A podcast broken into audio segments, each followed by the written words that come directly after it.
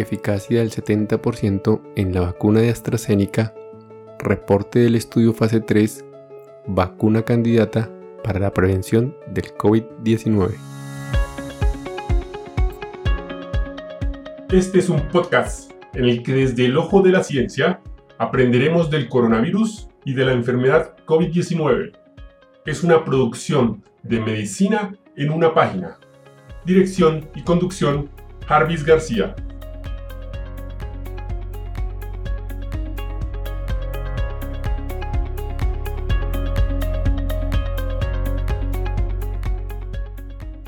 El 23 de noviembre del 2020, a las 7 de la mañana, en su página de internet, AstraZeneca anunció que el análisis de datos indica una tasa de eficacia de su vacuna para prevenir el coronavirus de un 70% en pacientes sin infección previa por SARS-CoV-2. La vacuna de AstraZeneca llamada AZD1222 fue un desarrollo conjunto de la Universidad de Oxford y su empresa derivada Basitesh.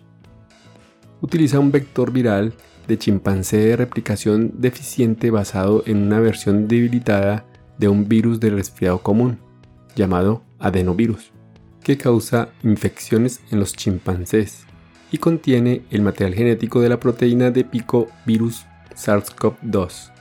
Después de la vacunación se produce la proteína de pico de superficie lo que prepara el sistema inmunológico para atacar el virus SARS-CoV-2 si luego infecta el cuerpo. Los resultados positivos de alto nivel de un análisis intermedio de ensayos clínicos de la vacuna del Reino Unido y Brasil mostraron que la vacuna fue muy eficaz para prevenir el COVID-19 y no se informaron hospitalizaciones ni casos graves de la enfermedad en los pacientes que recibieron el tratamiento, la vacuna hubo un total de 131 casos de COVID-19 en el análisis intermedio. Un régimen de dosificación a 2.741 pacientes mostró una eficacia de la vacuna del 90% cuando se administró como media dosis seguida de una dosis completa con un intervalo de al menos un mes. Y otro régimen de dosificación a 8.895 pacientes mostró una eficacia del 62% cuando se administró como dos dosis completas con al menos un mes de diferencia. El análisis combinado de ambos regímenes de dosificación fueron 11.636 pacientes y dio como resultado una eficacia media del 70%. Esta vacuna tiene sin embargo una eficacia mucho menor a cerca del 95% anunciadas para las vacunas producidas por sus rivales Pfizer BioNTech y Moderna. Una junta de monitoreo de seguridad de datos independiente determinó que el análisis cumplió con su criterio de valoración principal, que muestra la protección contra el COVID-19 y que ocurre 14 días o más después de recibir las dos dosis de vacuna. No se han confirmado eventos de seguridad graves relacionados a la vacuna y fue bien tolerada en ambos regímenes de dosificación. AstraZeneca estimó en el comunicado que su vacuna es altamente eficaz para prevenir la enfermedad y remarcó que durante las pruebas ningún participante desarrolló formas graves de coronavirus ni tuvo que ser hospitalizado. El análisis agrupado incluyó datos del ensayo fase 2-3 COP002 en el Reino Unido y el ensayo fase 3 COP003 en Brasil.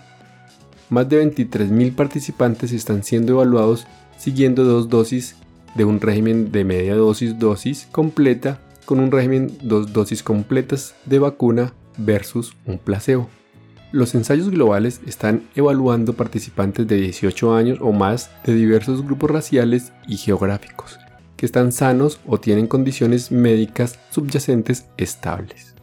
También se están llevando a cabo ensayos clínicos en los Estados Unidos, Japón, Rusia, Sudáfrica, Kenia y América Latina, con ensayos planificados en otros países europeos y asiáticos.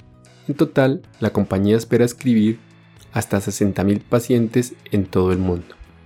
La compañía está progresando rápidamente en la fabricación con una capacidad de hasta 3 millones de dosis en la vacuna del 2021, de forma continua, pendiente de aprobación y regulación. En resumen, como gran ventaja de esta vacuna es que utiliza una tecnología más tradicional que la de sus dos competidores, lo que hace menos costosa y más fácil de almacenar, ya que no necesita ser conservada en una temperatura muy baja. La vacuna se puede almacenar y transportar, manipular en condiciones normales de refrigeración, de 2 a 8 grados centígrados o de 36 a 46 grados Fahrenheit, durante al menos 6 meses y administrarse dentro de los entornos de atención médica existentes. AstraZeneca en este momento prepara la presentación regulatoria de los datos a las autoridades de todo el mundo, que tienen un marco establecido para la aprobación condicional o anticipada. La compañía busca una lista de uso de emergencia en la OMS para acelerar la disponibilidad de vacunas en países de bajos ingresos. Paralelamente, el análisis completo de los resultados provisionales se enviará para su publicación en una revista por pares. Si logran rápidamente la luz verde de sus respectivas agencias de seguridad de medicamentos, las primeras vacunas contra el COVID-19 podrían empezar a ser distribuidas en diciembre en la Unión Europea y en Estados Unidos. Y hasta aquí el episodio de hoy. No olviden pasar por la descripción donde dejo los links para mejor revisión del tema. Chao, chao. Recuerden, pensando en el coronavirus, al enemigo es mejor conocerlo para acabar, acabar, acabar.